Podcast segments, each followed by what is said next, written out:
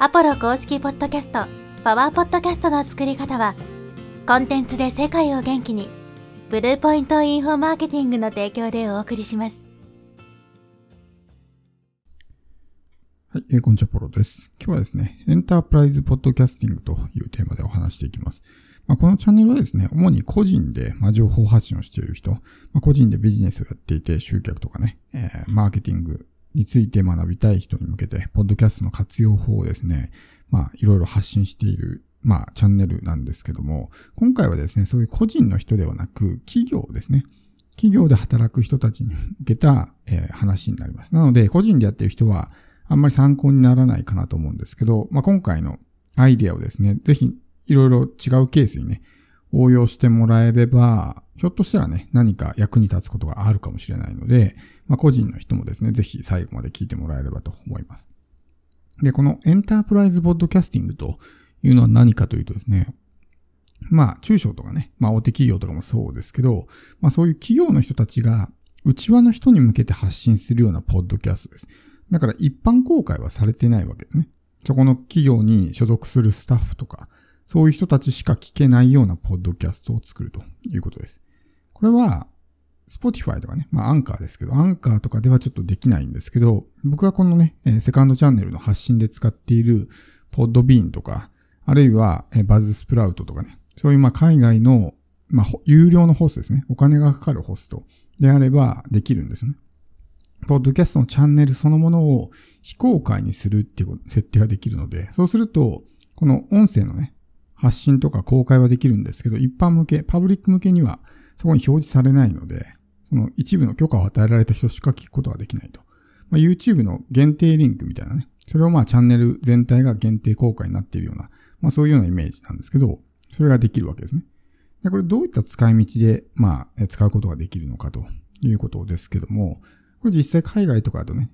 その企業がエンタープライズポッドキャスティングっていうのを導入して、まあ、うちわのスタッフ向けにですね、まあ、使っているわけですけど、一番は社員教育ですね。これは実際にそういう企業があったっていうね、まあ、データがあるんですけど、企業が一番、ま、困るのはですね、人材の確保なんですね。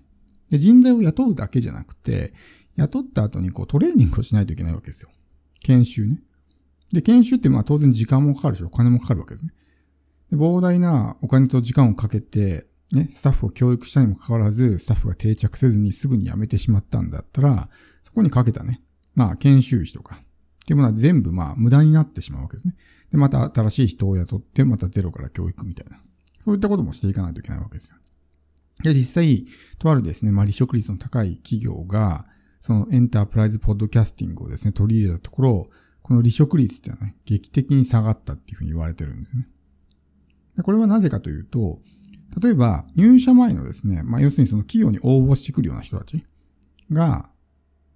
このポッドキャストを聞くわけです。その企業のエンタープライズポッドキャスティングを聞くと、企業の理念とかね、入ってからどういったビジネスをするのかとか、そういったことを全部聞けるわけですね。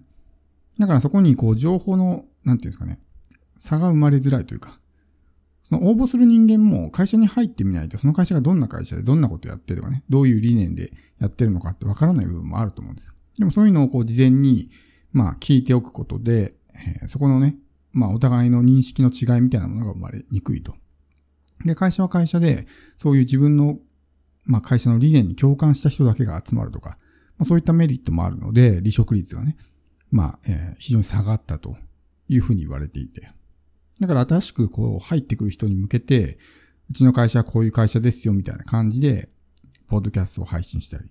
あるいは、大企業とかだと、まあその企業のトップとかね、すごい上の方にいる人たちって、現場スタッフとかと、まあ、コミュニケーション取ることってほぼないわけですね。大企業になる。顔を合わすこともないし、当然お互いに名前も知らないみたいなね。まあ、下の人は上の人の名前知ってるでしょうけど、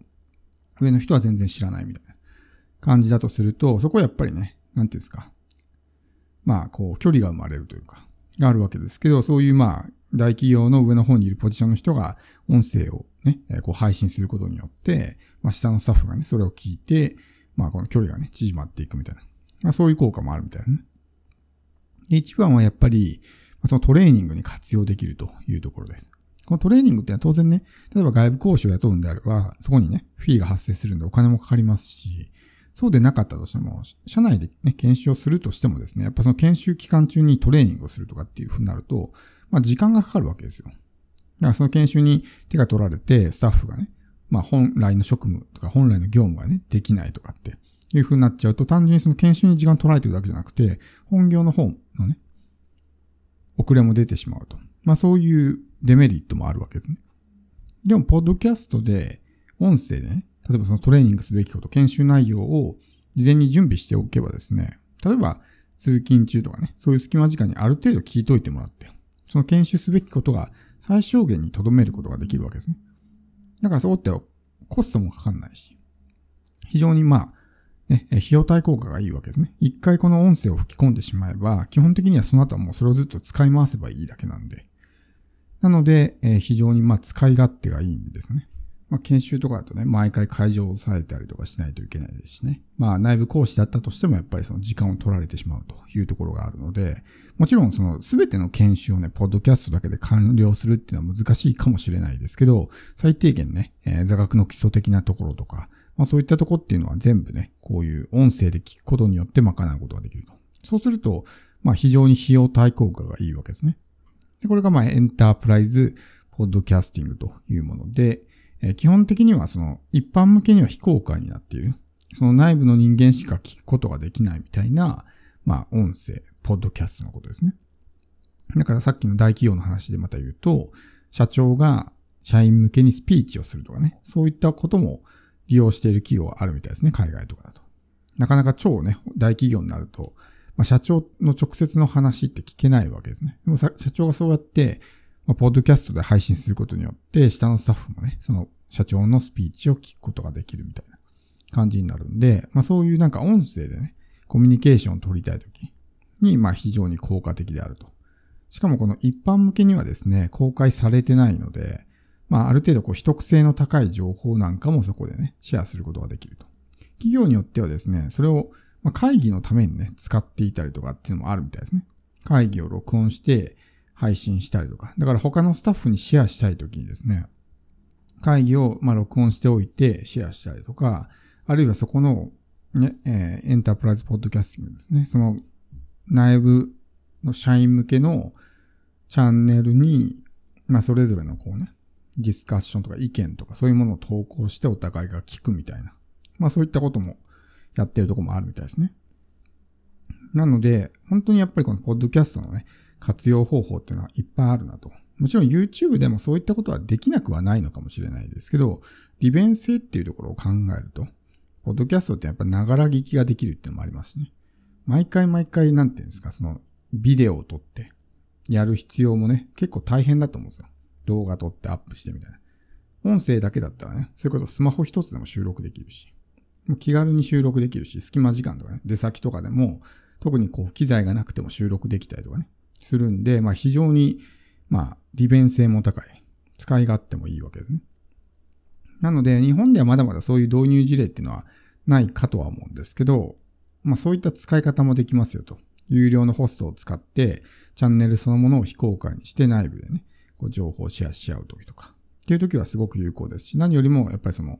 社員向けの研修とかね、そういったプログラムの際にはすごくこの音声教育っていうのがめちゃくちゃいいわけですね。音声っていうのはインプットの労力が小さいので、繰り返し聞くっていうことがね、できるわけですね。同じ本を何回も読むのも疲れるし、同じ動画何回も見るのもすごくエネルギーがいりますけど、音声っていうのは聞き流してるんで、何度も何度も聞き直しをすることができるっていうふうに考えると、インプットの教材としてはね、一番こう、まあ、最適というか、いいわけですね。しかも隙間時間が使える。ながら作業しながら聞けるっていうところを考えると、非常にそういったね、まあ、教育には相性がいいという形になるんで、個人の人がこれをどういうふうにね、活用するのかっていうのは、まあいろいろアイデアを出していく必要があるわけですけど、ポッドキャストにはそのチャンネルそのものを非公開にするっていう機能があるので、それをじゃあ例えば、ね、自分のコンサル生向けに、ね、コンサル生しか聞けないような音声を投稿するとかね。まあそういった使い方もできますね。VIP 感が出るみたいな。一般の人は聞けませんよ、みたいな。ものが配信できると思います。それをさらにマネタイズするんだろうね。通常はコンサル生しか聞けない。超高額なコンサル生しか聞けない音声を今回特別にいくらいくらで聞けるね、